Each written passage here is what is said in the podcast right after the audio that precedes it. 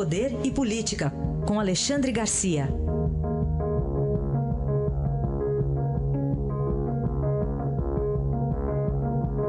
Alexandre, bom dia.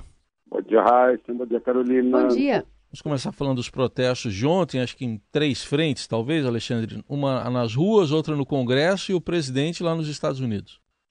Pois é, isso mesmo. Acho que veio lição para todo mundo, né? Uh, do lado da educação, professores, universidades, reitores, todo mundo aprendendo que uh, é preciso educação nesse país, a melhor, ensino, né?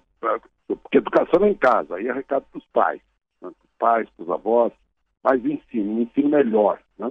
Nós estamos péssimos aí no, no, no, nas listas de qualificação mundial, aí estamos lá atrás. Então os estudantes foram para a rua dizendo é importante o ensino, precisamos de ensino melhor.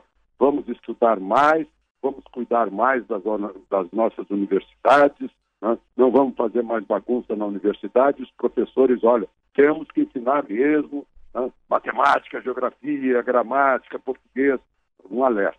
Lá, no, lá no, no, no, na Câmara dos Deputados, o ministro da Educação, vendo também que os nossos representantes se preocupam com o ensino no Brasil, e que corte em educação não deveria eh, surgir logo, né? devia ficar mais por último, em última instância, fazer, fazer contingenciamento. Né? Que, eh, por exemplo, uh, o, o, ministro não deve ter lido, nem o governo deve ter lido Maquiavel, né? que um, uma coisa assim não se conta, né? ou se faz de uma vez só. Quando se faz as coisas boas, se faz bem devagar, é o que ensina o príncipe. E o presidente lá nos Estados Unidos ainda botando mais lenha na fogueira, naquela, naquela falta de, de freio vocal, né? uh, uh, resolveu brigar com os estudantes e tal, né? dizendo que estudante é isso, é aquilo, né? não vou nem repetir aqui, todo mundo já, já ficou sabendo, mas enfim, tra traz lições para todo mundo. Uh, ver se estudantes, professores, políticos, presidente da República né? e nós mesmos, que somos a cidadania ativa que sustentamos a educação com os nossos impostos, o ensino público, né? que todos aprendamos com esses episódios de ontem.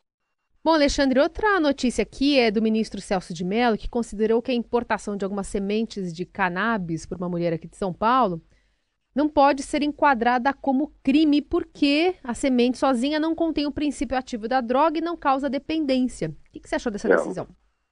Uma semente sozinha só vai uh, criar uh, a matéria-prima para droga, para maconha, como a gente chama aqui a cannabis sativa, né? ou cânhamo. Eu acho que cânhamo é a raiz da palavra maconha. Né? O, o, escravo que recebia isso para se estimular uh, com, com, o dialeto africano, cânhamo deu maconha. Mas, enfim, o que eu queria perguntar é o seguinte: está né? Tá provado em laboratório que a semente não contém o THC, parece que é THC, se não me engano, o princípio ativo. Né? É TCH, desculpa. E, e, a semente tem que germinar em primeiro lugar e tem que produzir a planta. Né? E são 26 sementes, imagina, ela foi presa, essa mulher foi presa porque comprou pela internet da Holanda 26 sementes, eh, parece que era para extrair óleo uma coisa assim. E o óleo não contém o TCH, só depois do, do processo na natureza. Né? E isso é, é, a raiz de um problema que eu tive com o meu amigo, uh, meu querido Fernando Gabeira. Uh, ele era deputado, ele veio com um pacote de quilos de semente uh, da Polônia com a intenção de produzir aqui fibras para fazer tênis, fazer mochila. E, e a carga foi apreendida no aeroporto Uh, e ele alegava que era para fazer fibra, e eu fui pesquisar e descobri que na Polônia, onde o clima é temperado para frio, o, o, o, a, o cânhamo não tem o TCH, mas aqui no clima brasileiro vai ter. Mas, enfim, isso é uma outra questão. A questão básica disso tudo, eu fico me perguntando, que é isso Suprema Corte Constitucional do país discutindo até semente de maconha, 26 sementinhas de maconha. Como é que isso vai parar no Supremo? Como é que foi parar o aroma do cigarro no Supremo? Como é que o Supremo está envolvido nessas questões de, de, de pequena, de, de, pequena monta, né? isso aí é para juizado de pequenas causas, pelo amor de Deus. E o Supremo está envolvido nisso, decidindo questões criminais. Né? Isso foi depois da Constituição de 88. Supremo acabou abarcando tudo. Imagina a Suprema Corte dos Estados Unidos que vai receber um assunto desse. É uma, é uma coisa incrível. É isso que eu queria eh, destacar nessa questão aí da semente de maconha com habeas corpus concedido pelo decano do Supremo, ministro Celso de Mello. Tudo bem. Alexandre, agora ainda nas questões do judiciário, o, a questão lá de Atibaia, do sítio Atibaia, muda aí de, de foro? Pois é, agora, o, o, bom, só, só para a gente recordar, a juíza, a juíza Gabriela Haas condenou numa segunda condenação de Lula uh, pelo sítio de Atibaia, aquela propina paga em forma de reforma do sítio para ele morar lá por parte da OAS, da Odebrecht, né? uh, Fernando Bitar, Léo Pinheiro, Marcelo Odebrecht, todo mundo aí condenado. Uh, foi condenado a 12 anos e 11 meses. O Ministério Público achou pouco recorreu. Agora, ontem, a, a defesa de Lula entregou as contrarrazões. Então está tudo prontinho para ir mais um caso de Lula para o Tribunal Regional Federal lá de Porto Alegre, no TRF 4. Né? Então, para mais perto de haver uma decisão em segunda instância, né? que é aquela que é para valer e tal, e aumentando, diminuindo ou mantendo a pena, e Lula cada vez mais longe da possibilidade de entrar em, em progressão é, de, de pena, progressão de regime de condenação em setembro. Alexandre, para a gente terminar, queria que você falasse por que, que o xerife de Los Angeles tem deixado algumas pessoas com inveja. Deixou mais de mil pessoas com inveja ontem aqui em Novo Hamburgo, onde eu estou, no, no maior teatro do Rio Grande do Sul, que é o teatro da, de uma universidade, eh, falando sobre a situação de segurança pública em Los Angeles, né?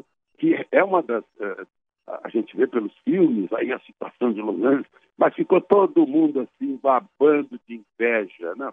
pela segurança relativa de lá em, relação ao Brasil. Logo depois dele, foi a minha vez de, fazer uma palestra sobre segurança pública, e eu aproveito para lembrar aqui também a todo mundo, né? Qual é a, fórmula da impunidade brasileira? É juntar a Constituição de 88, uh, que deu aos presos, aos criminosos comuns, uh, status de preso político, né? uh, é o, Estatuto da Criança e do Adolescente, que deu a, a jovens de 16, 17 anos um status diferente dos demais criminosos. Né?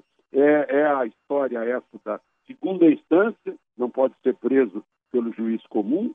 É, é a, a, um, um, sexto da pena, o sujeito cumpre um sexto da pena e já pode sair. É o indulto, né? são, são os, os saidões, a pessoa mata o pai e a mãe e sai no dia das mães, a pessoa mata uma criancinha e sai no dia da criança. Né? Isso se chama impunidade que estimula o crime. Além de, na nossa cultura, a gente vê aí que uh, vira, capota um caminhão, a vizinhança vai lá e saqueia o caminhão. Né? Uh, e a, a, essa história de, de deixar o cidadão comum cada vez mais cordeirinho à mercê do lobo. Né? Nós com medo e os lobos cada vez mais ousados, né? a menos que voltem a temer a lei e a polícia, né? e que a atividade deles, lobo, volte a ser perigosa, e não apenas a atividade da polícia. Pacote de Moro está muito atual nesse momento para que o medo do cordeiro se transfira para o lobo. Aí a análise de Alexandre Garcia, que amanhã estará de volta ao Jornal Eldorado. Até amanhã, Alexandre. Até amanhã.